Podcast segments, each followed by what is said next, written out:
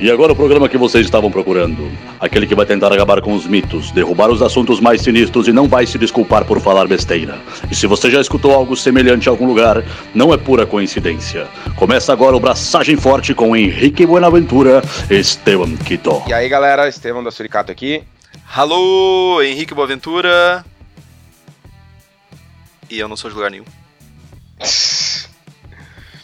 Episódio de hoje, número 22, Homegrown Hops. Traduz aí pra nós. Ah, lúpulos produzidos em casa, lúpulos cultivados em casa. Isso me lembra que meu vizinho deve estar começando a me odiar porque meu lúpulo está começando a subir a janela dele. E aí, cara, o que, que temos de novo? Ah, novamente, um longo tempo sem gravarmos, mas estamos aí de novo. Tá ficando chato já, né? Não, mas é tipo, a gente continua gravando. Com certa parcimônia, mas a gente continua gravando. Beleza pura. Cara, ah, o que, que tu tem feito aí, Henrique? Conta pra nós, servas novas, projetos novos, viagens para o exterior. Cara, ah, sem viagens pro exterior ainda, mas possivelmente logo em seguida vou, vou explorar as cervejas da América Latina aí, por questões trabalhísticas, laborais, por assim dizer. Continuo com os workshops. ah, agora nesse início de ano o pessoal dá uma reduzida porque tá todo mundo rico, todo mundo viajando. Mas estamos aí, estamos num projeto muito bom, fazendo algumas lagers, aproveitando que consegui alguns fermentos diferentes aí, então criando umas lagers, voltando para as raízes da cerveja e brincando com umas lagers. Quando é que tu vai voltar a fazer cerveja mesmo? Depende do que tu considera cerveja, né, meu? Sabe quando tu tiver com aquela vontade de tomar uma cerveja refrescante, crisp, seca, tu vai lembrar de mim. Não, meu, eu vou abrir uma garrafa de The Wall, velho. Crisp? The Wall é bem crisp, né? Pra caralho. Sim, sim, é, é- é- talvez, tal- talvez, talvez, talvez a gente tenha conceitos diferentes de crisp. E tu, meu, o que, que tu anda fazendo da vida? Ou não fazendo da vida? Acabou de voltar de, de Santa Catarina? Ah, isso foi massa, meu. Eu tive lá em Floripa participando do quinto? Quinto concurso, acho que é o quinto, né? Quinto concurso sul brasileiro de cervejas caseiras. Foi realizado em Santa Catarina, em Florianópolis. Foi, eu acho que foi a maior edição do sul brasileiro até o momento. Foram quase 500 amostras. Porra, bastante serva, velho. Aham. E a organização tava, cara, fantástica, foi muito legal. O pessoal da Serva Catarinense se puxou. Lugar de julgamento legal, tinha bastante juiz, foi tudo tudo bem certinho. E tinha boas servas, cara, tinham cervejas interessantes. Eu ia te perguntar sobre a qualidade geral das cervejas. Como é que tá a qualidade geral das, dos, das cervejas dos cervejeiros caseiros? Cara, eu julguei ah, APAS, Ameri- ah, ah, eu julguei Pale, Pale Ales, então eram era a categoria das APAS, blondes e tal, que normalmente é uma categoria que tem um nível de qualidade um pouco mais baixo. Ah, eu imagino que seja porque é um estilo um dos estilos que a galera começa fazendo, então aquele começo de produção que tu tá tu ainda não tem uma geladeira, tu não controla bem a temperatura, que tu não tem muito bem a manha, né? Então, normalmente Weiss beers, blondes, apas são são estilos que que têm umas servas mais problemáticas nos concursos. Mas É, a, varia- de- a variação entre uma cerveja boa e uma cerveja ruim num concurso ela é bem grande, né? sim. Nesses estilos. E aí, meu, mas tava, não tava, não tava nada assombroso, assim. E no segundo, de, de, de tarde, no primeiro dia ainda julguei as Specialty IPAs, Specialty IPA, IPA com centeio, New England, ah, meu, Brown IPA, umas coisas meio diferentosas. E aí no segundo dia foi, foi bem mais a fuder, porque eu já tava nos mini boss. E aí são só as cervejas que passaram, né? Então não tem mais serva ruim. Mini boss de, de light lager, mini boss de de defumadas Mini com madeira. de Light Lager, olha só, quem tava no mini boss das Light Lagers. Eu esse, não posso. mundo da, esse mundo dá volta aí, meu. É, pois é. É, meu, a língua é o chicote do rabo, velho.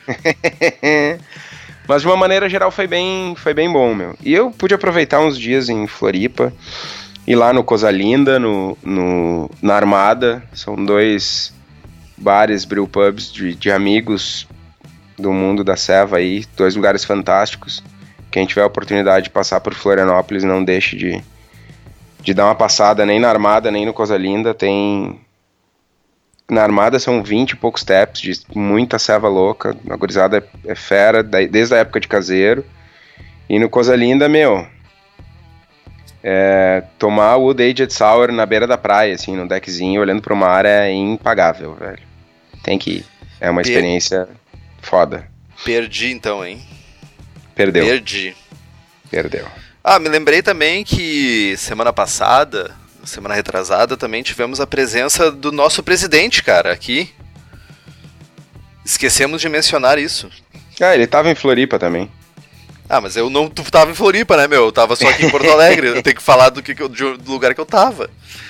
O Gordon Strong, entidade superior acima de toda a bagaça, o presidente da porra toda, tava aqui em Porto Alegre ah, apresentando alguns workshops.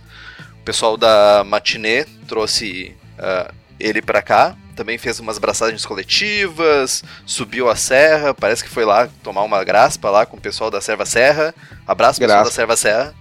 Graspa eu não sei, mas caipirinha tomou bastante. Meu, o, o cara curte uma caipira, velho. Se ele morasse no Brasil, ele ia ser o cachaceiro mor, velho. Ele é o cachaceiro mor, meu. É, ele. Meu, eu não vi ele com copo. Eu só vi ele com um copo de ceva na mão, dando workshop. Todo o resto do tempo ele tava com um copo de caipira, velho. Impressive.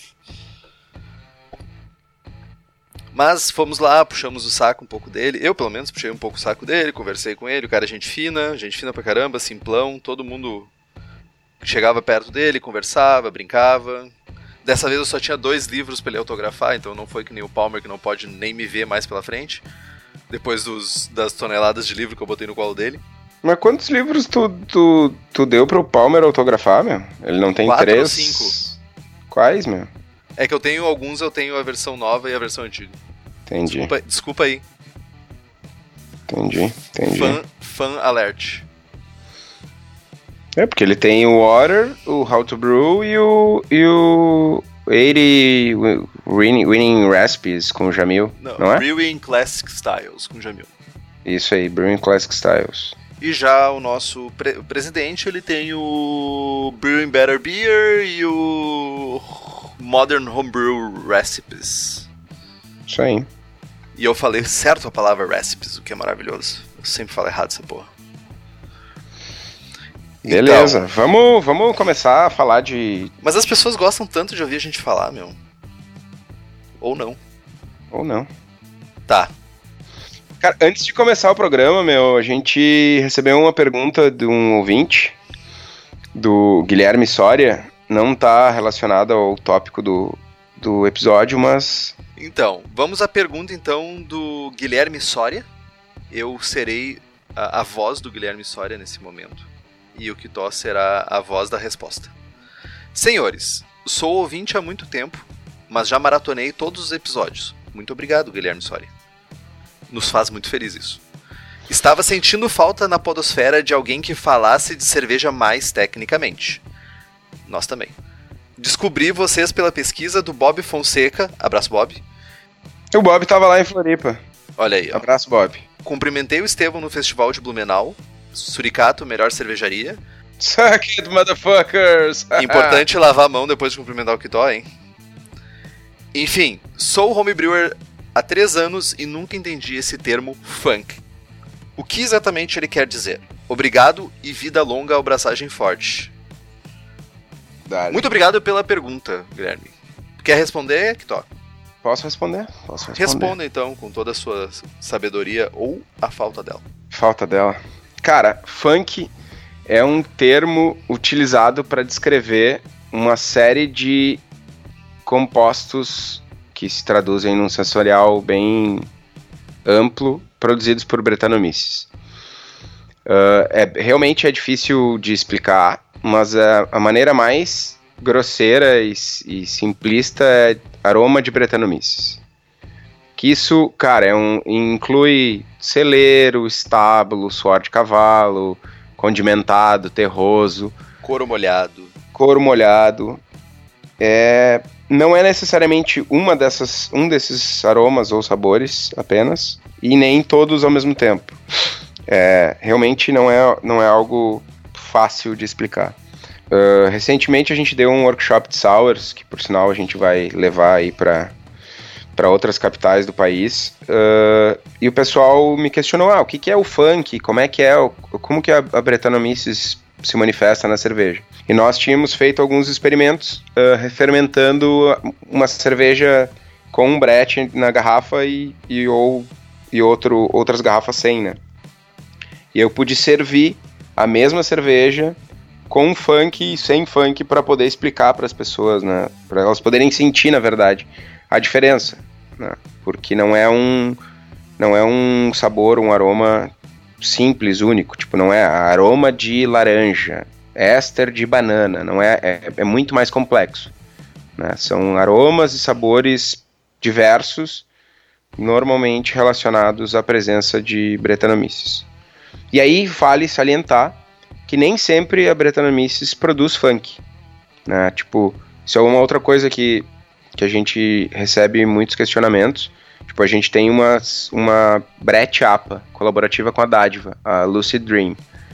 Ela é fermentada com Brettanomyces no lugar da Saccharomyces. E nesse, nessa condição, a Brett não produz funk, ela produz ésteres frutados. E aí a galera toma, ah, vou tomar uma Brett APA e tal, e não sente o tal do funk. E não. E aí fica decepcionado, porque era Brett tinha que ter funk, mas enfim. Nesse caso não tem. A melhor maneira para vocês que estão ouvindo aí de descobrir, digamos assim, ou entender um pouco melhor o que é o funk é vai no mercado e compra uma garrafa de Orval. Boa. Aquilo ali é o funk. Aquele condimentado, terroso, suor de cavalo, couro molhado, tu, aquilo ali é o funk. Vou um pouco além ainda. Eu diria para vocês comprarem mais de uma garrafa e fazerem a experiência de tomar ela ao longo de anos. Tomar ela com nova, tomar ela com seis meses, com um ano, com dois anos, com três anos. A diferença, a, a complexidade da cerveja vai aumentando consideravelmente.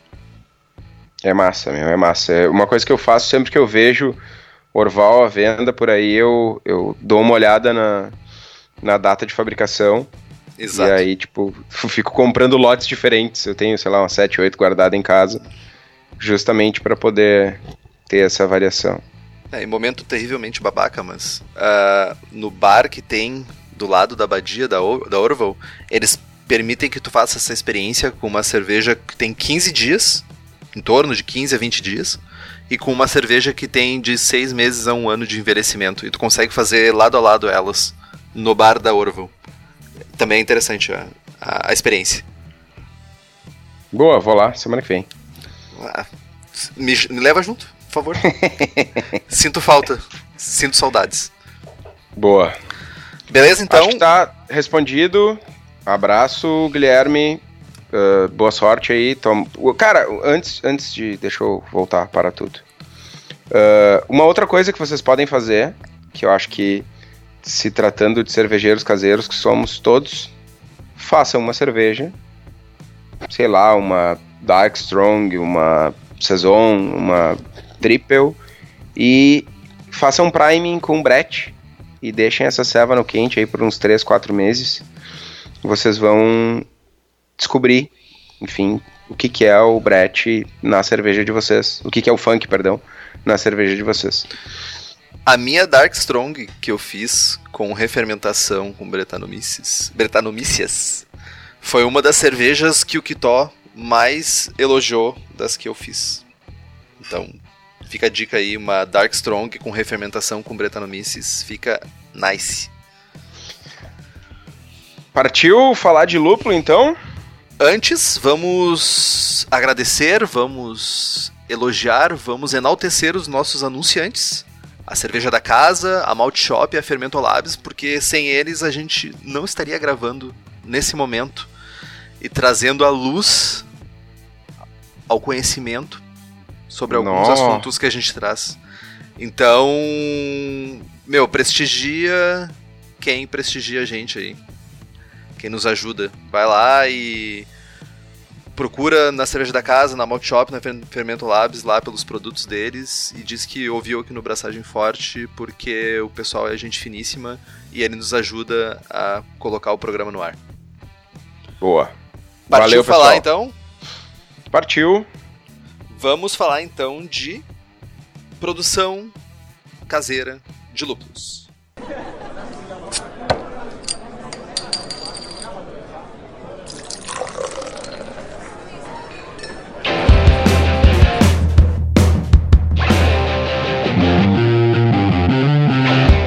Assim, um contexto geral, né? Tipo, a gente já falou de técnicas de lupulagem, como dry hopping, tudo isso. Já falamos de- dezenas de vezes sobre como usar lúpulos em alguns estilos, em alguns momentos da cerveja.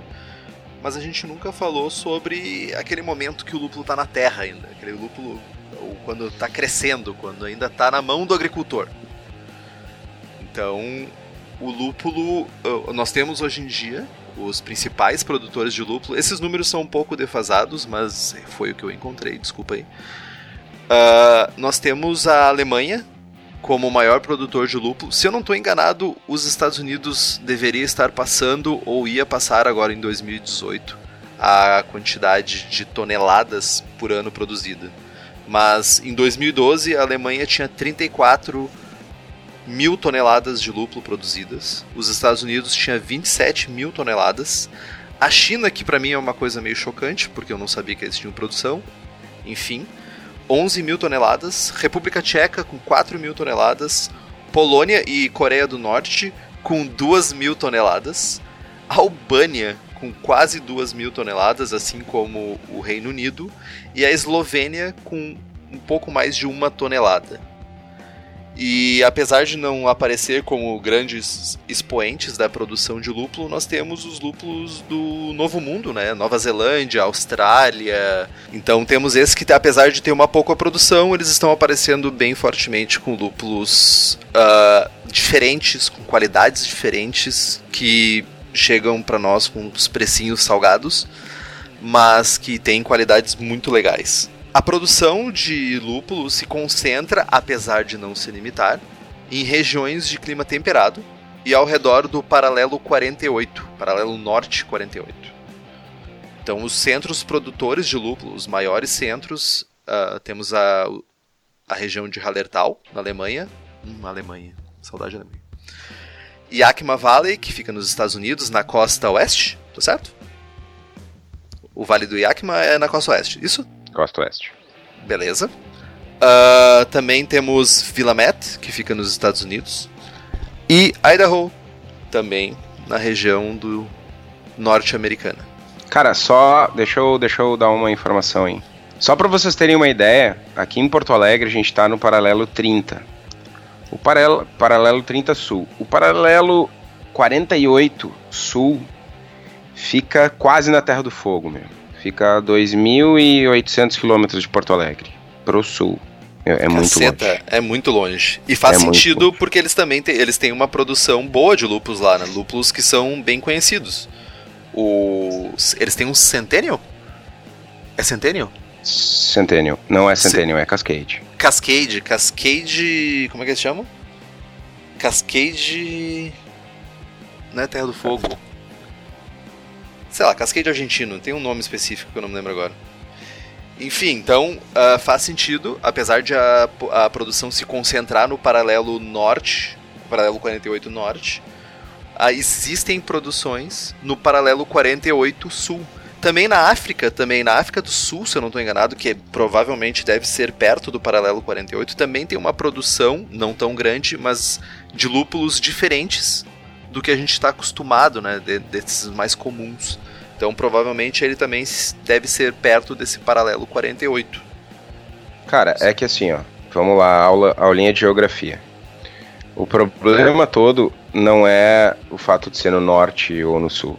A questão toda é a quantidade de luz que o lúpulo precisa por dia. E isso está relacionado a um paralelo uh, um pouco mais alto, uma, uma proximidade com o polo, que no verão tem os dias mais longos. Isso é, em, não tem diferença entre hemisfério norte e sul. Gra uh, até mesmo os, os, os lugares aí que tu mencionou antes, Austrália, Nova Zelândia, Tasmânia e tal, é tudo sul, saca? Mas tem produções não tão grandes de lúpulo. Não, porque sim, porque o lúpulo ele, ele é natural do hemisfério norte. E aí com o crescimento do mercado e com, enfim, com a colonização, os caras levaram o lúpulo e, enfim, está se desenvolvendo assim como provavelmente vai acontecer no Brasil algum dia, né? Mas é, o lúpulo e a produção de cerveja não surgiu na, na Austrália, saca? Faz, faz sentido não ter tanto lúpulo na Austrália. Só isso. Claro, e, e a, além do que é uma colonização relativamente nova, né? Exatamente. Exatamente. Uh, mas tu falou então, já que tu introduziu o assunto, vamos falar um pouquinho sobre. Nosso intuito aqui não é falar sobre ah, os produtores, a gente só está fazendo uma introdução, mas a gente está querendo falar mais sobre a produ como produzir lúpulo, como plantar lúpulo em casa. Então a gente está falando do, do, Brasil, né? Afinal de contas, a não ser que você seja um ouvinte de outro país. Muito obrigado por estar escutando, se você for um ouvinte de outro país. Muito gente fina da sua parte. Uh, a gente quer produzir lúpulos aqui no Brasil. E isso é possível, então, como tu falaste. Sim. Cara, lúpulo é, é uma, para quem não conhece a planta, é uma trepadeira, tipo, sei lá, um pé de maracujá. E apesar de ter essa faixa ideal bem distante dos, dos das condições apresenta faixa ideal de crescimento bem distante das condições uh, que a gente tem no Brasil, uh, o crescimento da planta ainda é muito bom aqui. Uh, eu tenho lúpulo plantado em casa e eu cheguei a registrar 15 centímetros de crescimento por dia. Que é absurdo, cara. É absurdo. Tu sai de casa de manhã e, e tu literalmente vê o negócio crescer quando tu chega em casa no final do dia. Na Alemanha, os caras chegam a registrar 45, 50 centímetros por dia. Meu, é Caraca, brutal. Caraca, 45 centímetros por dia, meu. É uma perna, velho. é, é brutal, meu. É tipo, lúpulo é, é, meu, é inso, saca? É um negócio muito, muito resistente, muito, muito que, cara, se espalha de uma maneira brutal. Só que a grande sacada, que alguém pode estar se perguntando, ele tá, então por que, que não dá no Brasil? Dá no Brasil. Uh, só o problema é ser economicamente viável, né? Uma coisa é a planta crescer, outra coisa é ela produzir alfa-ácidos e óleos essenciais em quantidades uh, grandes o suficiente para justificar uma operação comercial. Que no momento a, a é o grande limitador, né? De lúpulos brasileiros, 100% brasileiros, é essa, né? Sim. Mas, cara, no início de março, nós fomos convidados pela, pela Heineken Baden-Baden para acompanhar a colheita do lúpulo na fazenda Frutopia, em São Bento do Sapucaí. Isso é Meu Deus, o nome parece ser longe. É em São Paulo, quase Minas Gerais. Tão, tão distante. Cara, a plantação lá é muito legal, a propriedade do, do Rodrigo. Uh, algum, sei lá, eu não, eu não me lembro exatamente da data, mas alguns anos atrás, ele comprou uma semente de lúpulo pela internet e plantou essas sementes e tal. E, cara, o lúpulo dele não andou muito, não, não vingou, e depois de um tempo ele acabou jogando aquelas mudas mal desenvolvidas numa parte mais afastada da propriedade. E, tipo, ficou lá. E aí, depois de um tempo, ele passou de novo para aquele local lá e descobriu que uma das plantas, uma das mudas, tinha crescido brutalmente e tinha tomado conta daquele, daquele espaço. E aí ele selecionou essa planta e fez mudas e tal. E batizou essa, essa, essa planta de. essa variedade de mantiqueira, que é homenagem à serra, lá onde fica a, a fazenda. E hoje, cara, eles têm um movimento de agricultores com 5 mil mudas plantadas, mais ou menos já. Nossa, bastante, diz, é bastante, meu, é bastante. A produção dele é bem legal lá. Se diz que é a primeira variedade de lúpulo brasileiro. Enfim, é uma semente que ele plantou e, e isso é uma coisa legal de falar. Uh, os, as plantas de lúpulo são clones umas das outras. Então, tipo, o Cascade que tu compra no mundo é tipo todas as plantas de Cascade são clones da mesma planta. Se uma flor for, for uh, polinizada e a, a, planta gerar sementes e tu produzir, tu plantar essa semente e nascer um outro pé de lúpulo, vai ser uma outra variedade, vai ser uma outra flor que vai ter um outro, uma outra, uh, uh, um outro mix de óleos essenciais e tal, que vai gerar outro aroma e outro sabor quando tu fizer o dry hop. Então cada, cada variedade é uma planta, é um indivíduo que foi clonado infinitas vezes. Né? Por isso que tem algumas variedades que são, inclusive, elas não podem ser produzidas fora das fazendas que são autorizadas a produzir elas. Tem Sim, registro. Tem, direi tem registro. Direitos, direitos autorais. Não sei o que, que, é. Que tipo de direito que tem? Direito de produção. Não sei, não sei exatamente. Enfim, elas são protegidas legalmente, tipo Mosaic e, e eu acho que são dois exemplos. Que, tipo, só os produtores da fazenda lá que, que tem, e se alguém tem, não pode vender como Cinco, não pode vender como Mosaic. Enfim, lá na Fazenda Frutopia, a, a, junto com a Baden-Baden, eles produzem há três anos já a Baden-Baden uh, Märzen, que é uma ceva produzida com o lúpulo colhido na fazenda. É que bem legal. coisa a fuder, hein? O cara pega, sai daqui de Porto Alegre, sai da sua cervejaria pra ir a, até São Paulo para ver a produção de uma Merzen. Meu, o mundo está mudando. Cara, né? Né? É uma cerveja que, um estilo que, sei lá, meu, há três anos pouquíssima gente conhecia, há cinco anos ninguém conhecia. Cerveja artesanal tomando conta do país, velho. Esse ano também a Dádiva produziu uma cerveja com lúpulo lá da fazenda, a Salt Blossom. É uma blonde ale com wet hopping. O pessoal colheu o lúpulo lá e levou, colheu de tarde e final do finalzinho do dia tava indo pra panela. Mas que legal, velho, interessante. Também aqui em Porto Alegre tem o, o Fio também, que... Fio, é Gravataí, né? Gravataí, na verdade, não é Porto Alegre. Gravataí, ele também tem uma produção legal de lúpulos, ele, ele tem uma plantação consideravelmente grande, considerando que não existe outras plantações, ou pelo menos não tão grandes aqui. E ele também produz cervejas, algumas cervejas com os próprios lúpulos que ele planta.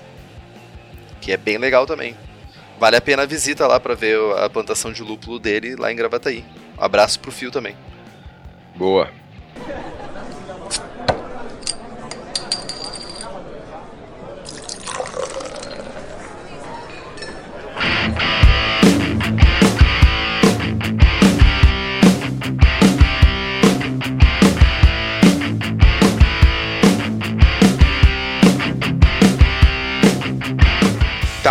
Então, a gente já estabeleceu que rola plantar lúpulo no Brasil. Né? Tem cervejarias produzindo cervejas com lúpulo brasileiro, tem gente plantando em casa, beleza. Mas onde é que eu consigo mudas de lúpulo? Se eu quero plantar na minha casa, no meu vasinho, no meu jardim, o que, que eu faço? Então, um dos lugares que tu consegue encontrar mudas de lúpulo é na Malt Shop, lá com o Eliandro, um dos nossos patrocinadores. Ele tem uma brew shop aqui em Porto Alegre que vende mudas de lúpulo de várias variedades, Phoenix, ele tem Phoenix, foi ótimo. Phoenix, ele tem Willamette, ele tem Centennial, Cascade, tem várias mudas. Vai lá no Eliandro, além disso ele tem insumos, material para produzir tua cerveja, vai ter de tudo lá, em vase. Conversa com o Eliandro, Diz que ouviu aqui no Braçagem Forte, leva o lúpulo para casa. Boa. Além disso, cara, tem algumas pessoas que vendem muda e rizoma no Mercado Livre. Rizoma, isso é bom explicar, é grosseiramente é como se fosse um pedacinho da raiz do lúpulo que cara, tu vai pegar um pedaço ali de uns 10 centímetros mais ou menos e, e, tu pode plantar esse rizoma e quando chegar a época adequada ali, ele vai brotar. A planta do lúpulo, ela, ela não é perene, ou ela é perene? Eu nunca sei. Enfim, a planta do lúpulo, ela perde as folhas, ela seca no inverno. Então os, os, produtores eles cortam a parte verde e fica só o rizoma ali enterrado. E aí quando chega a época da brotação, ela brota e cresce toda novamente. E aí como tem um, um dos processos no, no, lá no cultivo é cortar parte desses rizomas, cortar parte dessas raízes mais velhas que por sua vez podem ser transformadas em novas plantas. Que é, esse processo é simples, é simplesmente chegar e cortar um pedacinho do rizoma? Uhum simplesmente vai lá, dá uma torada, leva para planta no outro canto, nasce outro, é isso? Nasce outro. Tu pode fazer planta, tu pode fazer muda por estaquia também. Tu corta um pedacinho do, do, do ramo e planta aquele ramo no, na terra e ele vai brotar e vai fazer raiz e gerar outra planta. Do ramo também. Vou testar isso hoje mesmo. Vou arrancar Boa. um ramo e vou plantar. Não sabia dessa aí. É, o importante, o, o, a técnica, já adiantando um pouco, Uh, tu vai ter lá um pedacinho de ramo, um nozinho com duas ou três folhas saindo, mais um pedaço de ramo, mais outro nó. Tu vai cortar o ramo uh, acima e abaixo de um nó com as folhas. E aí esse pedacinho vai dar ali 10, 15 centímetros que tu vai plantar uh, para fazer. Tu não, não, pega um ramo muito comprido, porque senão uh, aquele pedaço de ramo ele vai a, a, nova planta, né, a futura nova planta vai gastar muita energia para manter esse ramo verde e não vai conseguir produzir raízes. Então tu tem que cortar um pedacinho mais curto, justamente para que ela concentre esforços em produzir raiz e aí sim poder buscar nutriente e tal. Não sei se se eu estou enganado, mas me, me parece muito uh, o processo de plantio do aipim, mandioca. Aham. Uhum. É, é, bem semelhante, então, ao processo é do, bem, aipim é da mandioca. Uhum. Olha aí. Então, ó, viu? Ó, pra quem já plantou mandioca, que tipo, meu. ok, né, meu? Quem nunca plantou mandioca, né, velho? Aipim, no caso, né? Por favor, estamos na região sul do país, aqui é Aipim. Tá, beleza. Então, então eu posso fazer a plantação. Eu posso plantar uma, uma, uma muda de lúpulo tanto através do rizoma quanto eu posso pegar um, um, um segmento da planta e fazer uma muda daquele segmento. Eu poderia cortar uma Sim. planta em vários segmentos e fazer dezenas de mudas, então. Centenas. Centenas, é, porque afinal de contas ele chega até 6 metros de altura. Sim. E pesa mais de 10 quilos, ou seja, se você vai plantar e se você vai colocar para ela é uma planta trepadeira, então não está errado em usar um termo. Se você vai colocar ela para trepar em alguma, algum lugar, cuide para que esse lugar aguente este peso. Senão vai Sim, destruir cara, alguma coisa. Coisas importantes. Uh, tu tem que escolher uma área com bastante luz. Né? Uh, a planta precisa de cerca de 6 a 8 horas de luz por dia, no mínimo, é, o ideal é que se consiga até 14, 15 horas, que a gente não consegue no Brasil, enfim, mas pelo menos 6 a, 6 a 8 horas de luz uh, e, um spa, e um lugar que tem espaço para a planta crescer. Né? Essa luz tem que ser luz do sol ou pode ser luz artificial? Cara, pode ser luz artificial, mas aí, cara, o buraco é bem mais embaixo. É, eu ia não... compartilhar a experiência que eu tive aqui em casa, que eu estou plantando, eu planto tem uma muda gentilmente cedida pelo Estevão Kitó. Uh, e ela cresce loucamente porque enquanto tem a luz do sol, ela está recebendo a luz do sol, e quando não tem a luz do sol, ela fica exatamente, imediatamente embaixo da iluminação do condomínio onde eu moro. Então ela continua crescendo à noite. Não é um ritmo tão alto quanto durante o dia, que realmente é um ritmo muito frenético, mas ela continua crescendo à noite também. E eu já vi relatos de outras pessoas que plantam lúpulos uh, uh, por hobby, plantam mudas, que quando fica perto de, de algum lugar que tem a iluminação artificial, também continua crescendo à noite. Olha aí. Olha aí nós, nós simulando o paralelo 48 aí, hein? Boa. Cara, mas é isso tem tem uh, tipos de luz cor de luz e, e, e calor e não calor ideais para cada faixa de crescimento. Assim. Tem algumas culturas que são produzidas indoor e, e tipo, tem luz luz verde para época de crescimento, luz azul, não sei o que, para época de florada. Tem tem um pessoal que se puxa. Eu, eu tenho lido bastante a respeito de pimenta e o pessoal planta pimenta em estufa com, com luz artificial e tem todo um estudo. É bem interessante. Não tenho conhecimento de causa para falar a respeito de luz artificial em lúpulo. E longe de mim tentar reproduzir os efeitos da mãe natureza. Né? Tipo, cada um com, seu, com, com a sua especialidade. o, o ambiente está acostumado a criar lúpulo, eu só tô compartilhando a experiência, né, meu? Sim. Cara, uma coisa que é ainda falando do local para plantar. Tu disse é várias vezes uma coisa e tu já disse várias coisas. Mais uma coisa então. Ok. Outra coisa. Só pra te zoar. Obrigado. Uh, a planta. O lúpulo é, é uma trepadeira, né? E ele precisa de. Ou ela precisa, enfim, a planta precisa de condução. É, tenho, é, há uns anos atrás eu falava com um pesquisador da Universidade do Paraná que estava que tá estudando lúpulo e tal. Ele contou um caso interessante que ele tinha umas uma dezena de plantas de pequenas mudinhas que passaram, cara, não cresciam. Ele botava luz, tirava luz, botava água, tirava água, não sei o que, fez várias coisas e aquelas aquelas plantas não cresciam, estavam ali um, dois centímetros e não iam para frente, parece que estavam estagnadas.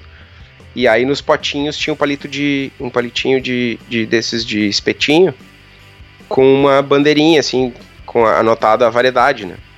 Até que um dia ele contando que caiu uma dessas bandeirinhas, desses, desses espetinhos e encostou na planta.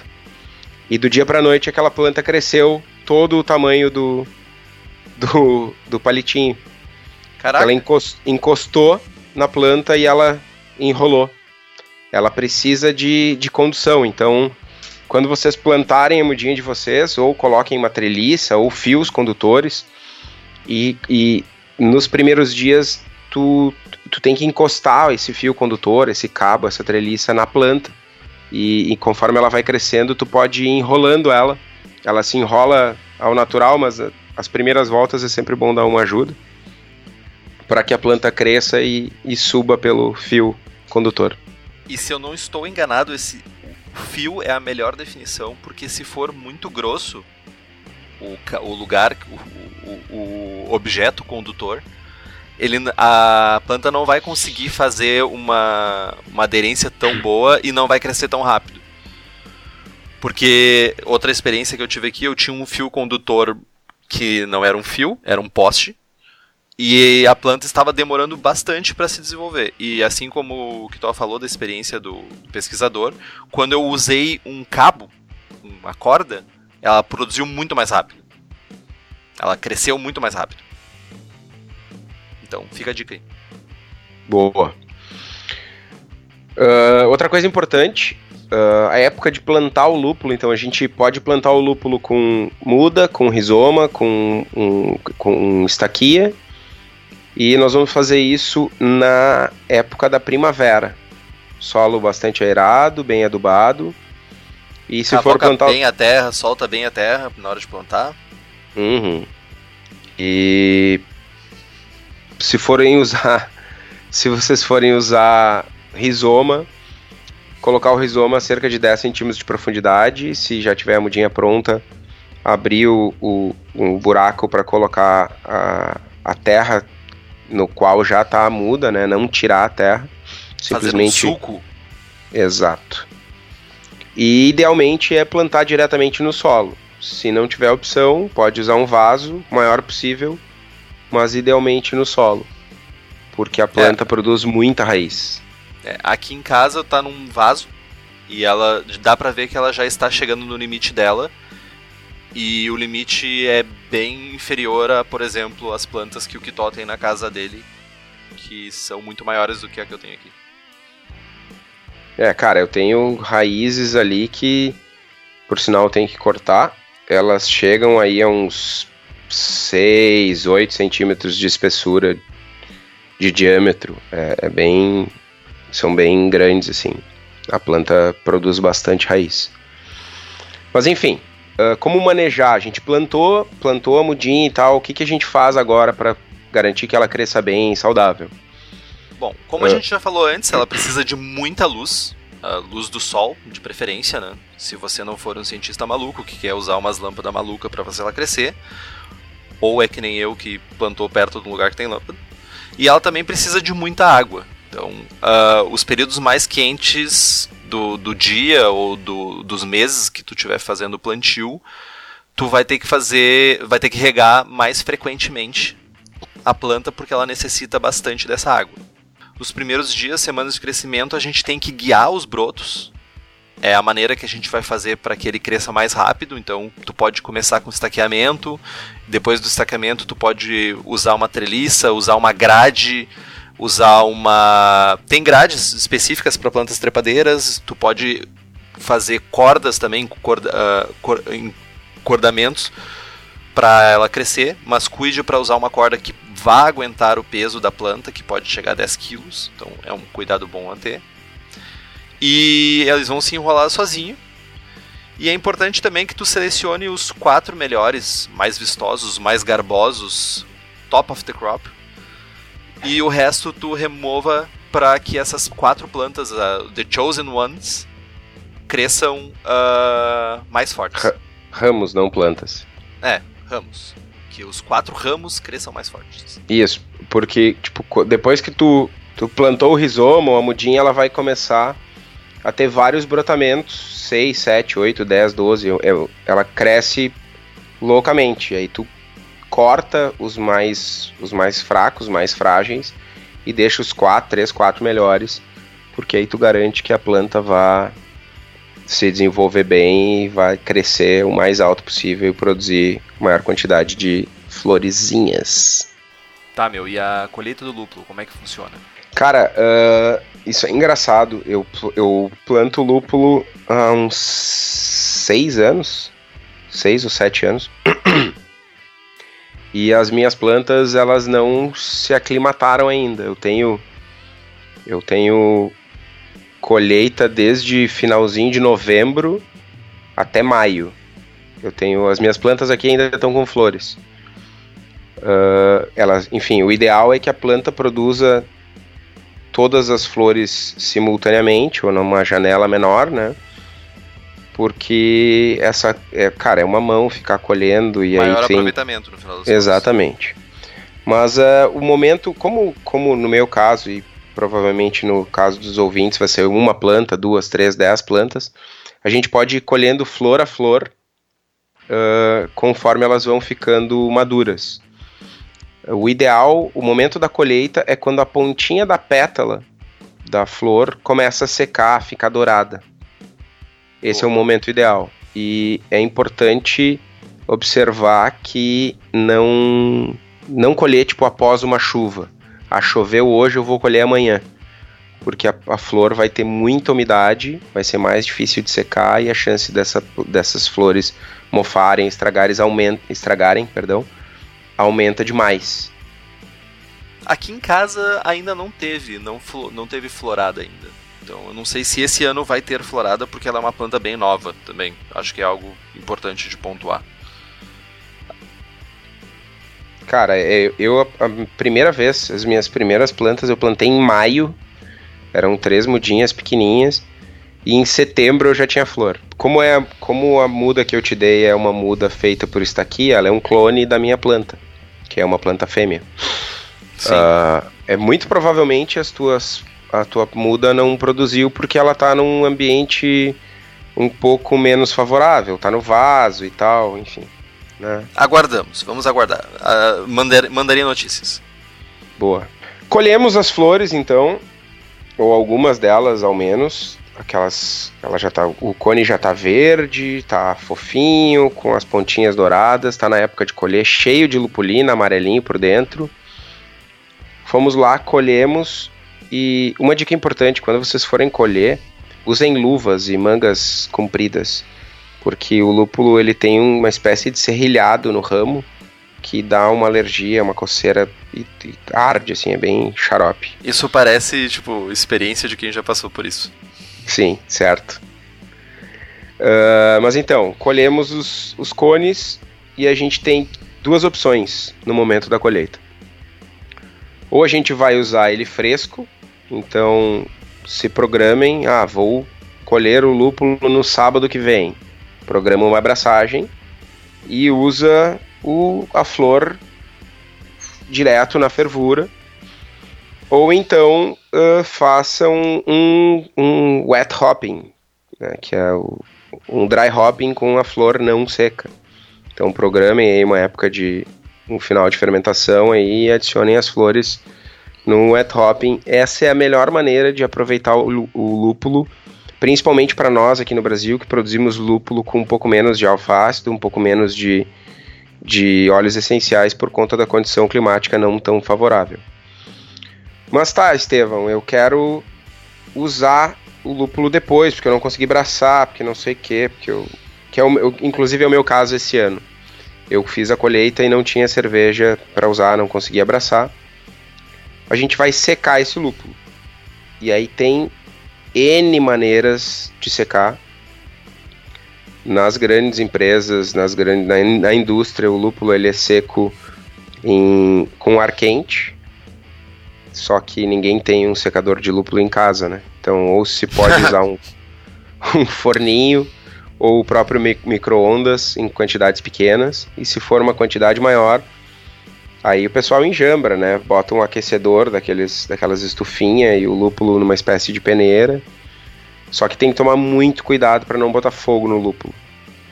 Parece, parece brincadeira, mas é, inclusive nos países produtores de lúpulo, é, é isso, é um, isso é um dos principais problemas da produção de lúpulo, porque galpões e galpões pegam fogo, o lúpulo fica seco, tipo, umidade menos que 5%, e cara, aquilo é uma palha. Qualquer faísquinha, qualquer calor, pega fogo e vai o pavilhão inteiro.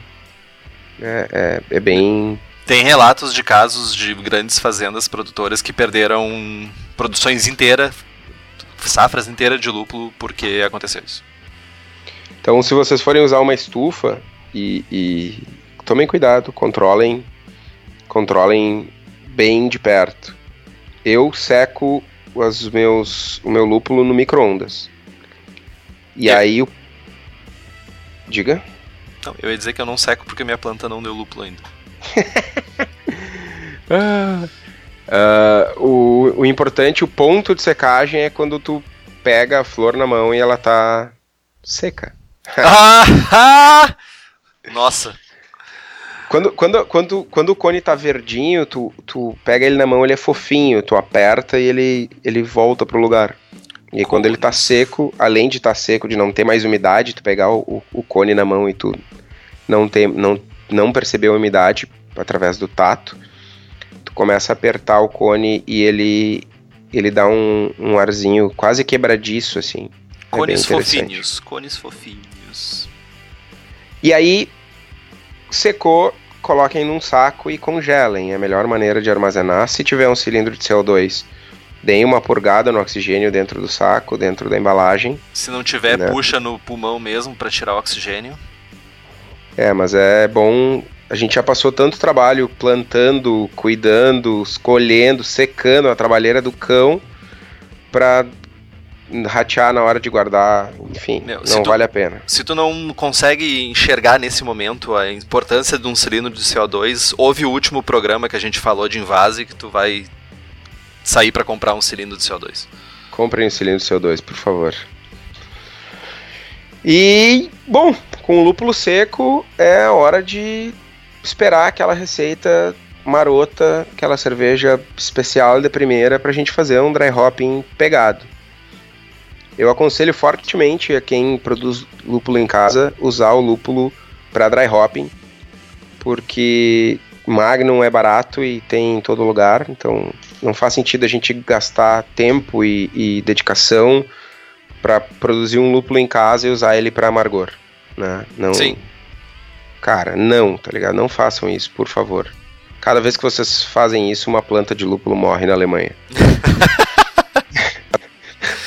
meu, não, tá ligado? O Magnum é muito barato, meu. Se você, não, simplesmente não, meu.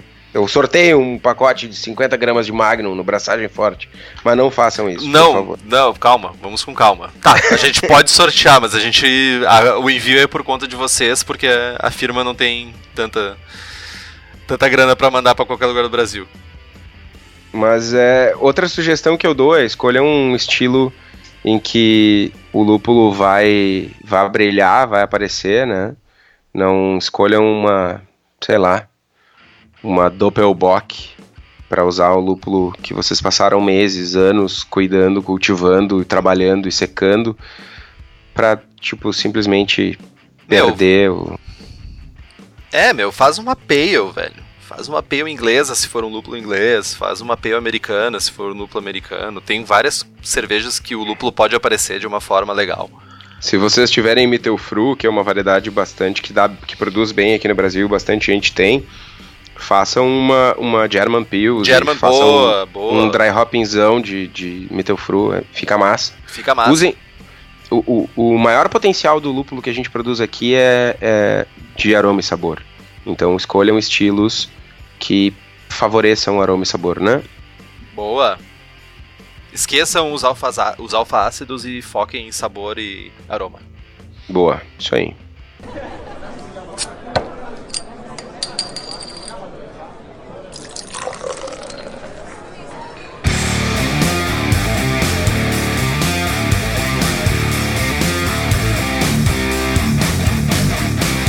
Vamos falar de receitinha? Vamos. Então, Bora. Tá. Só temos uma receita porque a única pessoa, novamente, toca música triste. O Henrique ainda não tem uh, lúpulos produzidos em casa. Então, quem tem receita para usar lúpulos produzidos em casa é o que toca.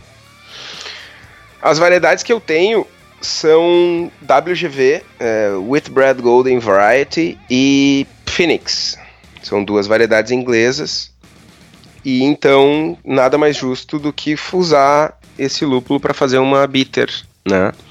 Baita estilo, diz passagem. Baita estilo. Uh, minha receita, por sinal, o lúpulo que eu colhi esse ano tá. Colhi 1,8 kg de lúpulo e tá guardado, congelado. Nós vamos produzir na Beer Maker do nosso presidente da Serra Gaúcha, o, o Francisco Chico para os íntimos. Vamos, nós vamos fazer uma, uma serva juntos lá, vamos usar o, Vou usar a Beer Maker do, do pessoal da Cerveja da Casa. Boa. Por, por sinal, uh, entrem no site deles lá, deem uma olhada nos equipamentos. Eu continuo dizendo, eu vou dizer para sempre, melhor moedor de malte da vida. Mas eles têm, eles não, não vivem só de moedores de malte, eles têm bastante equipamentos, chiller de contrafluxo, uh, equipamento single vessel, no caso da Beer Maker, tem, tem, mais de, tem mais de um tamanho, tem, se eu não me engano, para 20 e 50 litros. Sim, eles têm mais então... de um tamanho e também, se tu conversar direto com eles, eles também produzem uh, customizados, se for o caso. Cara, não percam essa oportunidade. A hora que sobrar um dinheirinho para investir, é, é o dinheiro muito bem investido. Mas então tá, a receita que a gente vai abraçar é uma Special Bitter, tem uma OG de 1042, uma FG de 1008, a cor estimada aí são 10 SRM, aproximadamente 20 ABC. 40 IBUs calculados, uh, eficiência de 70%, a gente ferve 60 minutos e vai ter um teor alcoólico estimado aí de 4,5%. O grist é composto de 65% Maris Otter, 10% Cara Gold, 10% Viena, 10% Cara Red e 5% Cara Ruby. Complexo o grist para uma special, hein? Bem complexo bem complexo. Como eu falei antes, uh, eu uso o Magnum 60 minutos para obter 30 IBUs, justamente para não desperdiçar o, lúpulo colhido com muito suor. 5 IBUs de WGV a 10 minutos do fim, 5 IBUs de WGV a 5 minutos do fim. Eu estimo esses 5 IBUs com, com estimando 4% de alfa-ácido para o meu lúpulo. Faço a mostura a 64 graus por 60 minutos infusão simples, mash out a 78 graus 10 minutos. Uso o, vamos usar o English da Fermento Labs, que é um blend de leveduras inglesas. Vamos fermentar a 22 graus e a partir do terceiro dia subir para 25. E aí fazer um dry hopping de 3 gramas por litro por dois dias, 100% WGV. Depois disso, frio por quatro dias, manda pro Post Mix, carbonata bem pouquinho e um abraço pro gaiteiro. Meu. Fermento Labs, nossos parceiros aqui também, quantidade enorme de blends para cerveja. Agora eles também estão com blends para destilados, para hidroméis também, hidromels, hidroméis, hidromel no plural. Então nós temos aí, eles têm várias, vários tipos de, de blends. Procure o mais adequado para a cerveja que você está fazendo e prestigie quem nos prestigia. Boa. É isso então? É isso. Um agradecimento especial para os nossos patrocinadores aí, Cerveja da Casa, Malt Shop e Fermento Labs. Um agradecimento também especial ao pessoal da Heineken e da Baden-Baden e ao, ao Rodrigo, que nos convidaram para visitar a Fazenda Frutopia. Foi uma experiência bem legal. Muito obrigado mais uma vez. Compre os livros também, que estão. que nós vamos disponibilizar os links no site. Você não paga mais por isso e a gente ganha uma rebinha ali do valor que você paga. Rebinha. É, uma, uma, uma um restolho ali, um centavinho. Boa. Curtam a nossa página no Facebook, nos sigam no Instagram e assinem o feed pelo site. Mandem. Só isso. Assinem o feed no site. Comprem as camisetas, agora está chegando para a semana que vem por uma com o nosso parceiro, a Versus Uniformes e EPIs. Está chegando as camisetas com tamanhos um pouco maiores para as pessoas que têm um porte um pouco maior poder também trazer no peito braçagem forte. Boa. Compartilhe os episódios com seus amigos e se tiverem dúvidas, sugestões de pauta, críticas, podem mandar um e-mail para contato@braçagemforte.com.br ou mandem uma mensagem no Face, no Insta e o Henrique responde para vocês. Exato. Faça que nem o Guilherme Soria que tinha uma dúvida e teve a sua dúvida esclarecida. Beleza pura. É isso então? Feitoria. Braçagem forte? Braçagem forte.